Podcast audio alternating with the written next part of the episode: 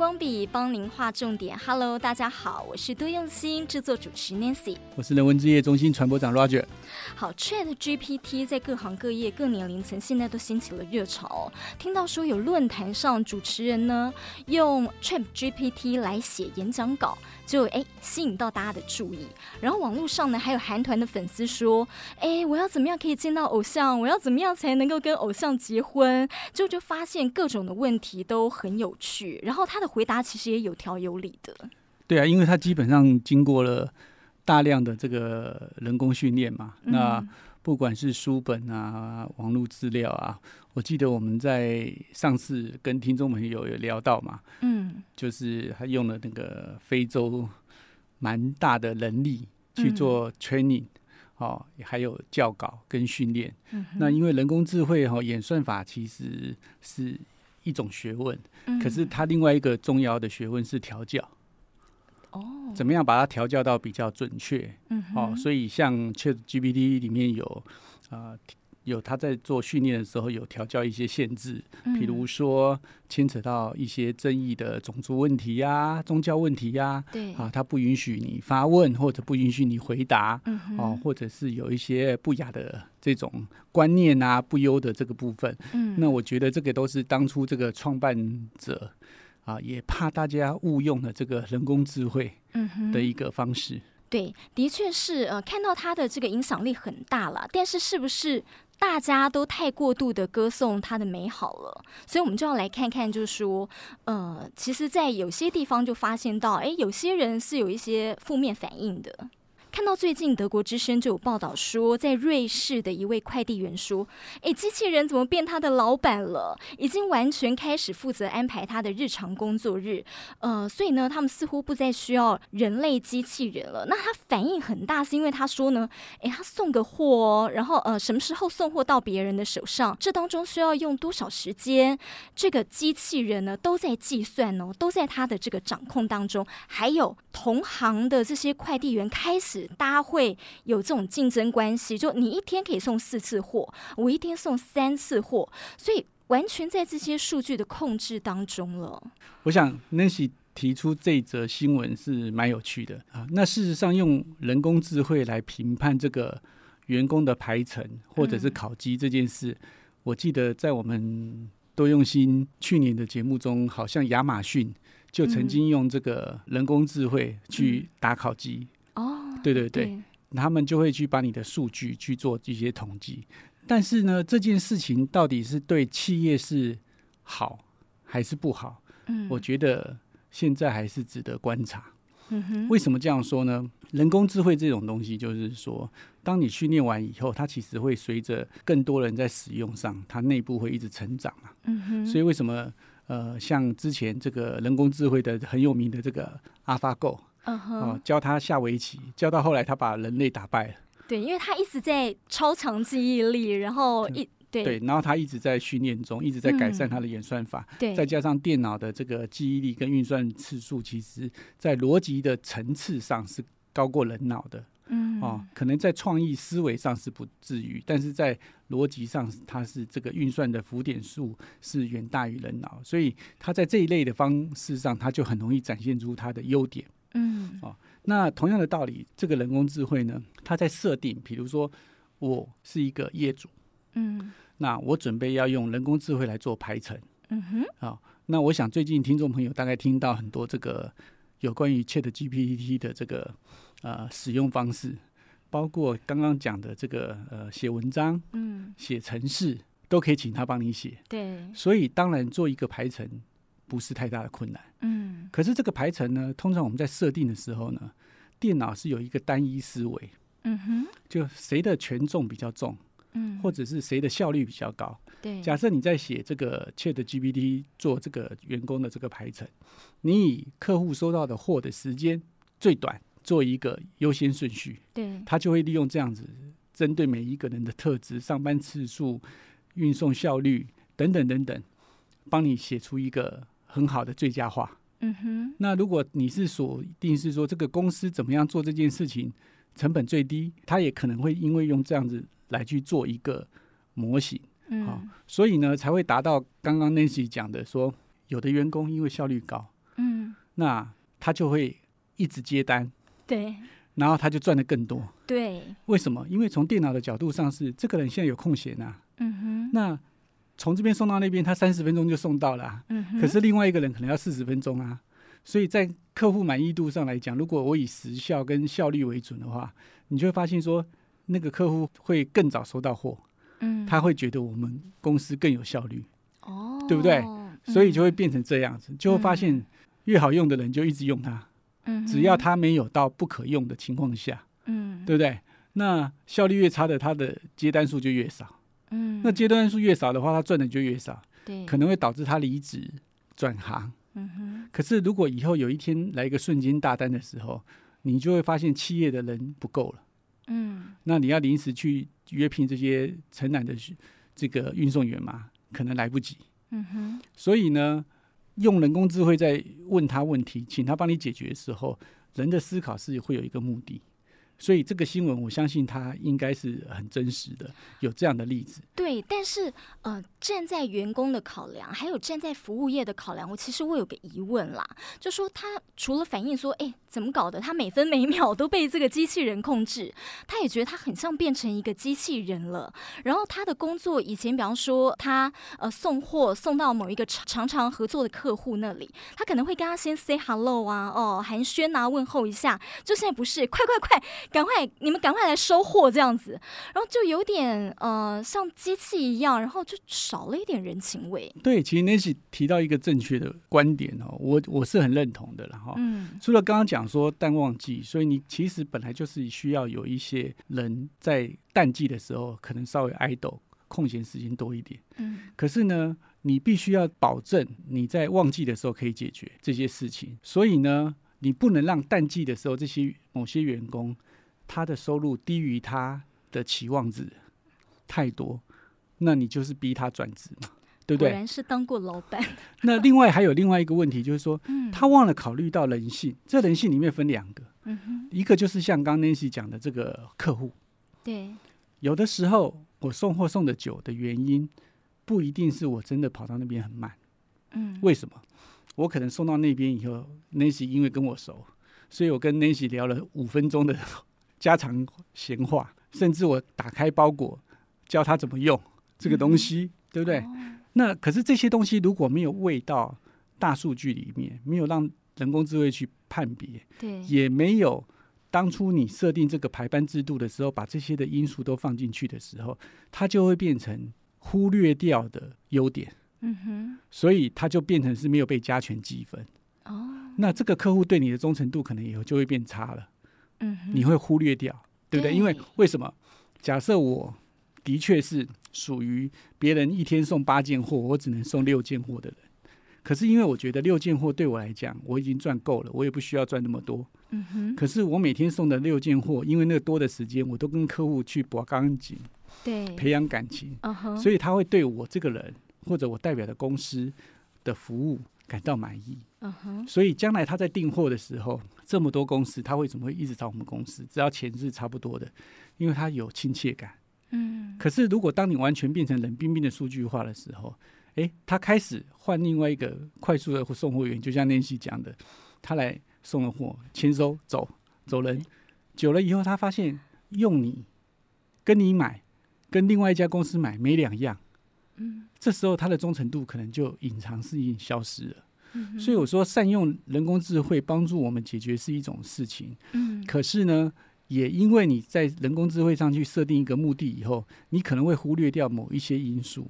那个因素也就是我们常常说的暗数据。嗯哼，因为你在统计上一定会有盲点，一定会有缺失。嗯，你在做教育训练那个模型，人工智慧的模型的话，你一定有一些东西没有放进去。刚刚就是其中。那我们再讲到人性的另外一端。对，刚刚讲的是客户端。嗯哼。我们来讲一下员工端。那员工端里面，先分刚刚跟听众朋友分享的这个，就是效率比较差的。好，我们来讲说效一天送货送比较少的，可是他对这个公司的忠诚度没有影响。嗯，那他答应客户交到的时间其实也没有影响。嗯，他也许只是待久一点、多一点，只是一天不想跑那么多量。那他也不是一个不好的员工，对不对？甚至他还可以帮你这个公司的企业形象加分。哦。另外一种就是很勤奋的，可是很勤奋的，他虽然每个单的成交时间是比较短，哦，速度比较快，效率看起来比较高，可是他相对来讲，你把一个人每天上班时间八小时绷得那么紧，持续的绷以后，他久了也会疲乏。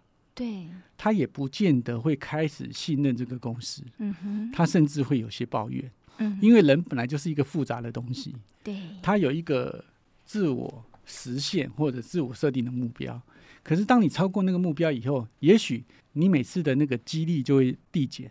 所以为什么有些公司你一直给他奖金，他不愿意来加班？哎，为什么？因为第一个他觉得他赚的够。OK，嗯，你比如说这个员工一个月的花费是五万块。可所以超过五万或五万以内的加班费，他都很勤奋嘛，因为他要满足他的基础生活。嗯哼。可是超过以后六万七万加班，他可能愿意来，为什么？因为他可能将来要出国啊，他要存点钱嘛。可是当他怎么花都只有五万的时候，当你超过十万、十五万的时候，你再叫他加班，他也不想加班，因为他觉得他干嘛做那么累？啊，因为钱也用不完。对，可能他也觉得生活品质也很重要。所以奖励跟努力。中间有一个叫做绩效递减的状况的曲线，当每一个人超过你的这个需求以后，超过的越多，那个奖励的效果就越差。嗯，对。所以为什么有的人会属于这种类型，有人属于那种类型？那是一样。比如说 Nancy，假设我们录一个 p a c k a g e 的录一集，嗯，比如说好，假你去外面接案子，录一集一万块，好，那好，那你就录个十集好了，十万块。对不对？你可能就觉得哇，很棒！我每天还还有空闲，还可以愉悦，还可以呃做做我想做的事，跳跳舞等等等等。结果那个老板跟你说你要做二十集，就搞到你每天忙得不得了，而且每天都要加班，然后你开始生活品质变差。你可能会跟你老板协调说，我不要赚那么多，我做十五级就好，我做十三级就好。嗯嗯。所以不是说一味的同样的一种激励方式，同样的一种。鼓励方式，或者是他像这个外外送员，同样每跑一单能够赚多少钱的样子，他会随着这个东西好像是线性的往上升，其实不一定的，因为人是一个很复杂的，人每天会有情绪的，对，他不会是说电脑一开机，对不对？他就可以去运作，更何况电脑开机运作有的时候还会开得很慢，对不对？更何况人七情六欲，各种的这种环境的干扰，在家里面。处理的好不好，在同台之内的沟通，哪怕你今天早上去吃个早餐，遇到那个店长给你的东西不好吃，你可能都会 murmur 个两次，啊，怎么今天东西怎么差那么多？哎，对，怎么今天那个呃，怎么今天那个葱少了一点？对，所以有这样子的做过程中，所以人其实是一个很复杂的东西。嗯，那一个很复杂的东西，你用一个很简单的人工智慧去解决它，而且是单一目的或者是两个目的，事实上是有限的目的，这样去设定的时候，它一定会有盲点。我想这种事情呢，就是必须要随着时间再久一点。啊、呃，我们才会可能再来观察这个 ChatGPT 的未来发展，我觉得会更精准。嗯，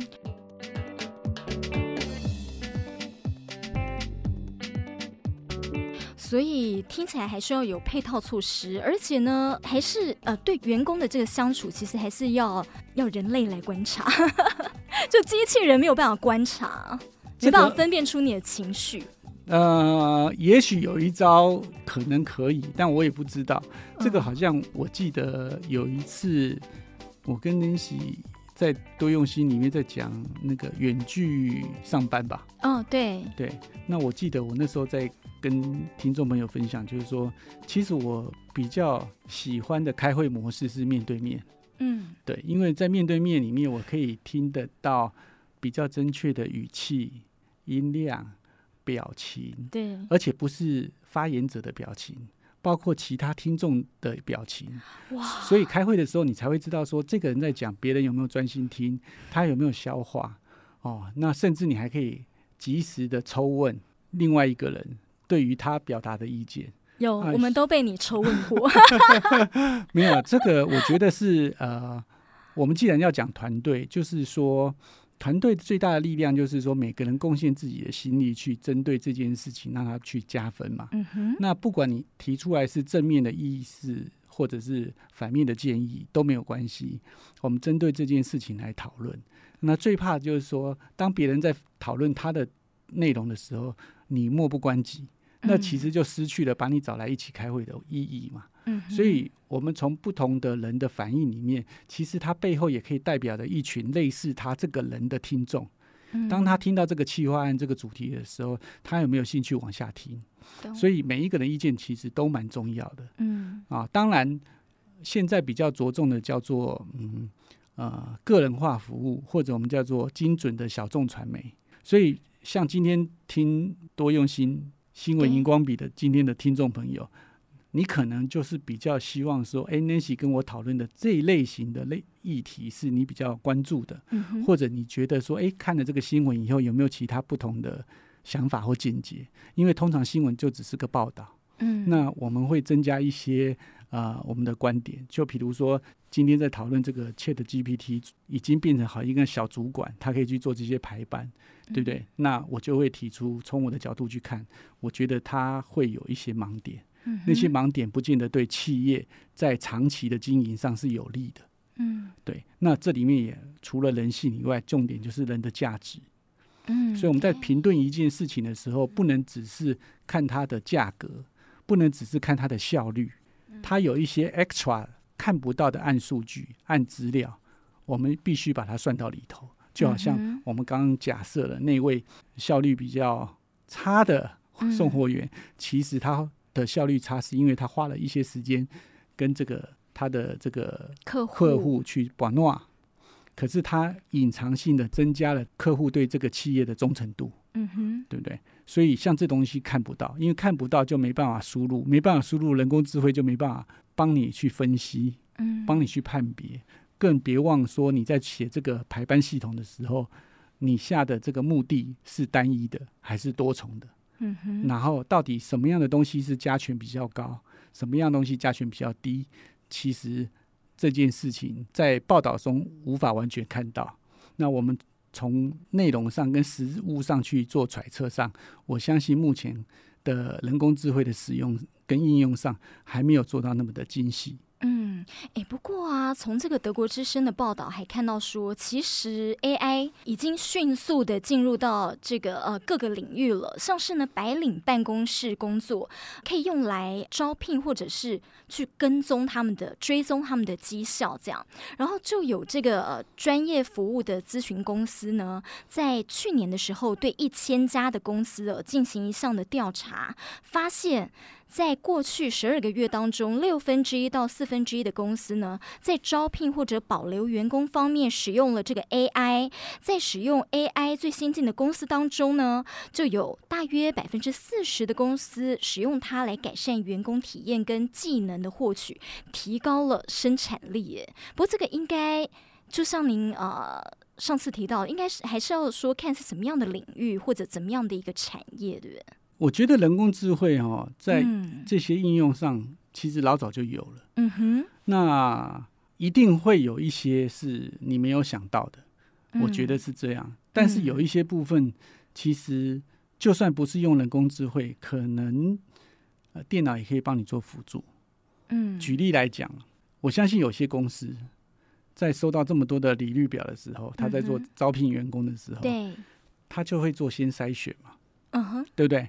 那个筛选也许是他的学历不不足啊，也许是他的变动率太高啊，也许是什么，所以他就会开始剔除嘛。嗯、这很正常。就像我们在呃做一些面试的时候，我们看了那么多履历表，嗯，你为什么约他来面试？为什么有一些人你看了他的履历表就直接剔除？嗯哼，你其实也是在做筛选。嗯，所以呢，有一些初步的这种叫做。普世价值可能就可以设定，让电脑帮你去做这个筛选。讲到这个，我刚好最近听说，对，有些人力银行的确，它是会在第一步的时候，在你这家要招聘公司，呃，招聘员工的公司还没看到履历的时候，他人力银行先帮你做筛选了。然后，呃，但是呢。呃，就有传说哦，哎，这公司奇怪，他怎样都没有办法招聘到他觉得适合的员工。然后其实有可能有一些潜在的已经先被排除掉了，所以就有人有一些反对的声浪。这个呃，台湾的这个招募银行上面的这些履历有没有这个功能，我是不知道了。嗯，但是有的时候比较大型的公司或者是比较热门的公司，他开出一个职缺来讲，搞不好有上千人投履历。哦那你到底要不要用电脑帮你做第一步的筛选？那可还是要会比较快。对，对，对，可是像有一些公司，哦，像我们这种小小的非营利组织，哦，对不对？我们广播部小而美哦，不到十个人，对不对？那在做这件事情的时候，可能我们开出一个职缺，送过来的履历也许不到十五分。嗯哼。那这时候你还需要再启动这个人工智慧帮你筛选吗？嗯。我觉得不见得就需要。所以我觉得这种东西要看事情，哦，看这件事情合不合适，嗯哼，因为任何事哈都有所谓的机会成本，嗯，当我花了时间看一千份利率的时候，其实我已经耗掉我其他可以做别的事的工时间，嗯，对不对？可是也许我一一天抽一点零碎时间，这样下来看个十五份，啊，我觉得还 OK，嗯哼，所以我觉得人工智慧要看。实际的应用面是你的需求要不要它，倒不见得是这件事情它是对的还是错的，所以我不反对用人工智慧做第一步的筛选，嗯，但是我也不认为说什么都要用人工智慧，嗯，所以假设我是一个随便开个履历就有一千个人来上市的，比如说台积电好了，这么大的公司，哦，福利又好，好。那这个时候，我如果没有用到一些辅助工具的时候，我的事情会做不完，嗯哼，对不对？更何况像台积电那种公司，可能一开始几十个取职职缺，还有剩几十个职务，嗯，对不对？搞不好算起来有上千人、上万人，那你要一个人力的部门怎么样那么快去做应对？所以他就需要那样的工具去帮忙。可是有一些状况其实是不需要的，嗯，对。那另外一个就是说。你在用人工智慧的时候，你一定会下一些条件嘛？对，对，然后让他去帮你去做分类、判别或者是判断。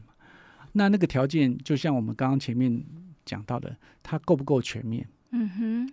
那有的是够，有的是不够。那有的是你会觉得奇怪，像我们看有的人履历，他很喜欢跳不同行业。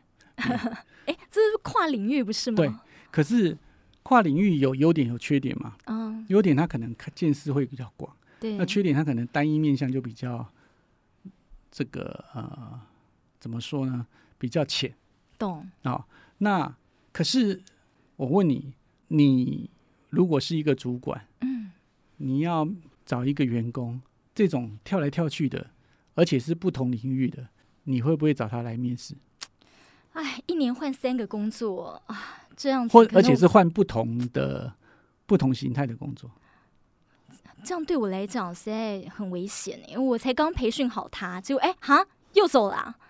可是你换另外一个角度讲，他一年换三个工作，可是呢，他前两个工作可能都只待一个月就走了，第三个工作他做了十个月，哦，一个月一个月十个月，跟他每个工作做三个月，嗯哼，是不一样的，对不对？啊 Roger 真的看得很细，所以像从我的角度去看，他是一个月一个月十个月的这种人，嗯哼，跟三个月三个月三个月这种人是不一样的。原因在哪？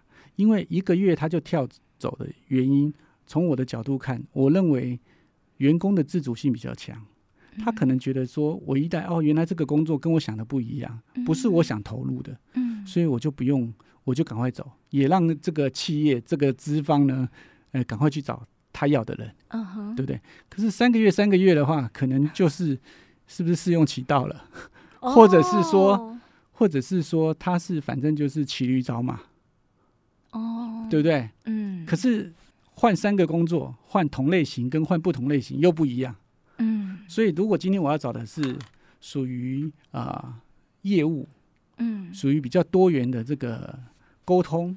搞不好我会觉得这种人不错，为什么？因为他各行的各业都有一点经历。嗯。可是我今天如果要找的是呃专职的技术人员，嗯，那我就会希望他的这个经历可能久一点，稳定性高一点。因为他学一个技能要有定性，因为每一样东西要达到一个老师傅的技术，其实他需要一些时间的培养。嗯，对，所以他是会依照不同的职务来决定你怎么去看这个理率。嗯哼。那事实上，你用人工智慧启用这样的东西去帮你做筛选的时候，你有没有针对你不同的职务设定不同的判断值？我看目前应该都没有。有没有我不知道啦。但但是就是说，呃，因为我在人文职业中心也待过很多不同的部门，当过主管。是。那我在当资讯部主管，跟我在当媒资中心主管，跟我在当制作中心主管，当动画的主管的时候，其实我对于人才的要求跟基本能力的要求其实是不一样的。嗯，因为这几个部门的人的性格应该也都不一样，啊、除了技能之外，对，嗯、所以差别也蛮大的。嗯，对，比如说好的动画师，你真的觉得好的动画师只要画的很好就好吗？要有思想啊，有有有，就是画出来的东西有灵魂跟想法。好的动画师里面，其实我觉得有一件能力是大家比较容易忽略，这叫沟通。哦，他怎么样把他还没有画出来想画成的东西，跟制作人、跟导演，可以借由言语或简单的描述上，让大家达成共识，而不是等画完以后再去被推翻。这件事情其实沟通能力会很理，跟理解能力会很好。对对，那甚至有一些。的话，我们期待是说，他是作品是多元风格，他要看得多，嗯、能够临摹的多，嗯啊，那有一些我们会希望他专精的技术多，他不需要太花俏，嗯，所以不同的职务上其实会有不同的啊、呃、点啊，嗯、我们在找导演，我们在找导播，那当然会不一样啦。你做一个访谈性的导播，跟你去做一个综艺节目的导播。跟你做一个戏剧的导播，嗯，他的需求就不一样了，对，对不对？你做一个访谈性的导播，你大概最 care 的是什么？你要临场去看四面八方哪一个观众，或者是哪一个被访者，他突然掉眼泪了，你不能错过那个镜头，赶快 zoom in。你而且你最好有点预测，嗯哼，什么叫预测？嗯，你觉得他快哭了。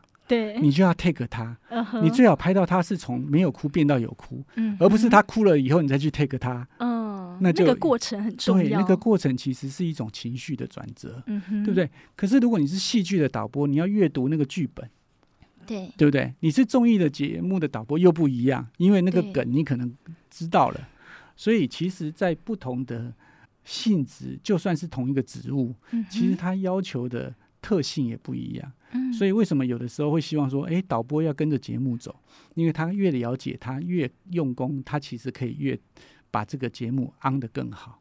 哦，学到了。所以 Roger 阅人无数，那个人工智慧，我看现在要取代还是蛮难。对，其实他们也讲到了，就是说人工智慧啊，是实际上哦，真的有遇到这样的事情。也是德国之声啦，他就是说有一些专家跟记者指出呢，在这个 AI 招聘其实还存在一种叫在线种族主义，还有能力歧视跟性别歧视的风险。呃，就说美国去年有一项研究发现说呢，经过这个 AI 训练的这个机器人啊。哎，怎么有一再歧视女性跟呃非白人的问题？其实这个跟呃他们去怎么样去设定设定的这个人也有关系，对不对？好，我想练习问这个问题呢，我觉得是个现象。嗯哼，这个现象应该要反映回你怎么去训练这个人工智慧的模型。假定来讲好了，现在台湾的就业市场。嗯，好，我先讲假定哦，那个数字不是真的，嗯、所以请听众朋友要 清楚一下。假设男性的就业率是百分之七十，女性的就业率是百分之三十，那你把这些过往的资料输入人工智慧的模型以后，人工智慧是不是会觉得说，男性录取率大概是百分之七十，所以要占优先吗？女性是不是百分之三十？嗯哼、uh，huh, 对。那所以你后面在新进的时候，他是不是会让你误解？好像他偏向男性，嗯哼，所以我觉得有的时候是模型，有的时候是你训练跟校正，嗯，所以人工智慧能不能会有很多的开创性，我们不知道。但以目前的技术，我认为觉得很难。我举例来讲，像我们在做呃投票选举，嗯，有所谓的妇女保障名额，哦，对不对？嗯，对。可是如果你没有把这件事情放进去的时候，它可能就不是变成一个划时代或者是一个创新的一个思想。那妇女保障名额并不是说看不起女性，而是说在以往都是一个男性主外、女性主内的这个华人社会里面，开始要鼓励男女平权的时候，总是要先树立一些典范。嗯哼。那初期借由这个保障名额开始做这件事情，嗯，就好像为什么我们需要有一些法令去帮这个啊、呃、残疾人士、身障者去聘雇。甚至有超过多少人的企业以上，希望企业能够聘雇这样，对，是因为我们要让他可以发挥他的良良人，嗯哼，所以他也许比如说啊行动不便，可是他脑袋是好的，嗯哼，他的手脚是好的，他还是有他的产值，嗯、他还是可以帮社会贡献一件力量，嗯，可是如果不给他做保障的话，他有可能就会被其他的人因为有这些行动的优势，也许。他的机会就被剥夺了，嗯，所以有很多的创新不在一些普世的这个准则或资料里面，它就有可能也会变成人工智慧的盲点，嗯，就好像我们前段节目在跟大家在分享那个送货员一样，嗯，你的模型判断如果不够完美，你的人工智慧就是有缺陷。嗯，所以其实呃，这些细节都是要考量到的，然后要输入到你这个呃模型里头，就说这个模型它才不会有像这样的一个争议。所以大家也在讲说，哎，是不是要呃通过法律，然后去把这样子的东西是去立法的？就是人工智慧将来是不是应该是要有法可以监督的？我们举一个伽利略的故事，他是一个很有名的天文学家嘛。嗯哼。科学家、艺术家，他是其实很、嗯、很厉害嘛。嗯，那他主张什么？他主张地球绕太阳，嗯哼，不是太阳绕地球。嗯，但是他最后不是被处死了吗？嗯哼，因为当时的普世的这个思想是太阳绕地球。嗯哼，嗯，对不对？嗯，所以当普世都是这样的时候，你把这些资料都输入人工智慧的时候。也许人工智慧就告诉你，你问他说：“请问是地球绕太阳还是太阳绕地球？”宇宙是以什么为中心？他会告诉你错的答案。嗯哼哼。所以人工智慧也不是万能的。嗯，对，它事实上是把这些啊历史的资料累积，当然它还是有一些判别的方式。嗯哼。哦，让它可以一直去进化。嗯。可是它终究有还是有它部分的限制。嗯哼。我我觉得拿这个例子虽然是。刚刚 Nancy 说这个古早人提出来的 古早味的例子，但是我我觉得就是说大数据的资料是错的，大数据训练出来模型它也可能就是错的。那你再用人工智慧去引用大数据的资料来帮你，那你得到的 information 也就会变错的。哦，哎，这给我了一个新的观点呢，因为现在就是在讲大数据，什么东西都是。以数据为主，科学为主，对。对，所以你大数据，比如说应用到销售，嗯，上我大概可以知道说哪些人、哪些东西畅销，我都知道。嗯。可是，如果我们以永续地球的概念来去看的时候，你可能会发现到，你现在鼓励的观念都是错的，因为你在刺激消费，所以你造成地球资源一直在浪费。所以几年前我们一直在讨论的这个快时尚的这个流行，对。对，每一个人一一年要买十几件衣服，要丢掉七八件衣服，嗯哼，造成了一堆的废衣浪费，嗯，跟鼓励大家洗衣服哦，然后你衣服不够了再去买，再去换，那是不一样的，嗯，所以随着你的设定的目的，随着你资料库里面的想法。你引导出来的东西，可能可以帮助你是正确的事，可是它也有可能帮助你是一个不正确的事。好，所以其实呃，刚才提到那个，就是说，哇哦，原来他们在这个招聘的过程当中，是有发现有种族歧视的问题，是在美国发生，这的确是是蛮有可能。好，所以同一则新闻里面，美国平等就业机会委员会不是就说了吗？当你用人工智慧来去。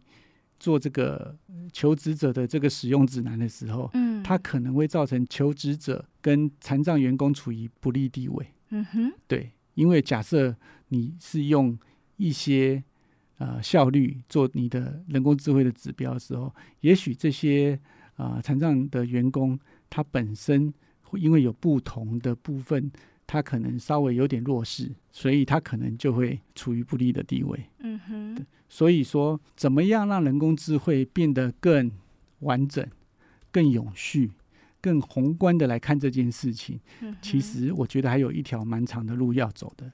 嗯。哦，那可是从现行来讲，我还是鼓励大家可以去研究，嗯，可以去接触一下人工智慧。嗯、啊，就好像我们上次跟大家聊的，就说你可以借由它来佐证你的思考，嗯哼，但是不要让它去左右你的思考。那这样子的话，每一个人可以保有自主的这个观点，然后把这个人工智慧，就像以前那个 Google 的搜寻引擎，或者就像以前的这个英汉字典一样，变成你的工具书。嗯哼，我想这个是善用人工智慧的一个。呃，蛮重要的一个点。好，所以呢，其实呃，要看什么样的工作跟怎么样的产业，然后而不是说完全呢去听这个人工智慧，是让它变成你的一个辅助的好帮手。这个是今天提供给听众朋友一个参考的观点。新闻荧光笔提供你观点思考。我们下回见，拜拜。好，拜拜。